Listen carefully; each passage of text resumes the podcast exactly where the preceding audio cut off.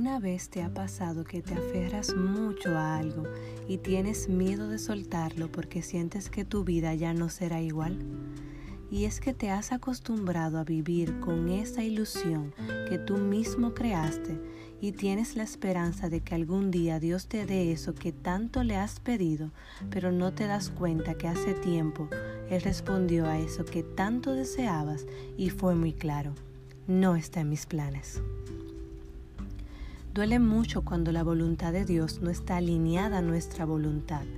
Y ese es el problema, Queremos que Dios se moldee a nuestros planes, a nuestros deseos y a nuestros propósitos. Y déjame decirte algo, eso jamás pasará. Dios no cambiará su naturaleza perfecta simplemente para complacer los deseos pecaminosos de nuestro corazón.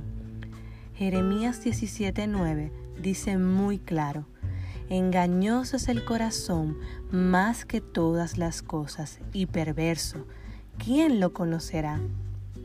Deja de intentar querer complacer los deseos de la carne. Deja de intentar cambiar los planes de Dios porque eso no es lo que deseas.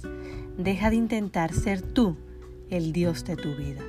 Simplemente deja de intentar y cuando lo hagas verás cómo Dios obrará de tal manera que siempre amarás su voluntad y todo lo que venga, porque será bueno, agradable y perfecto.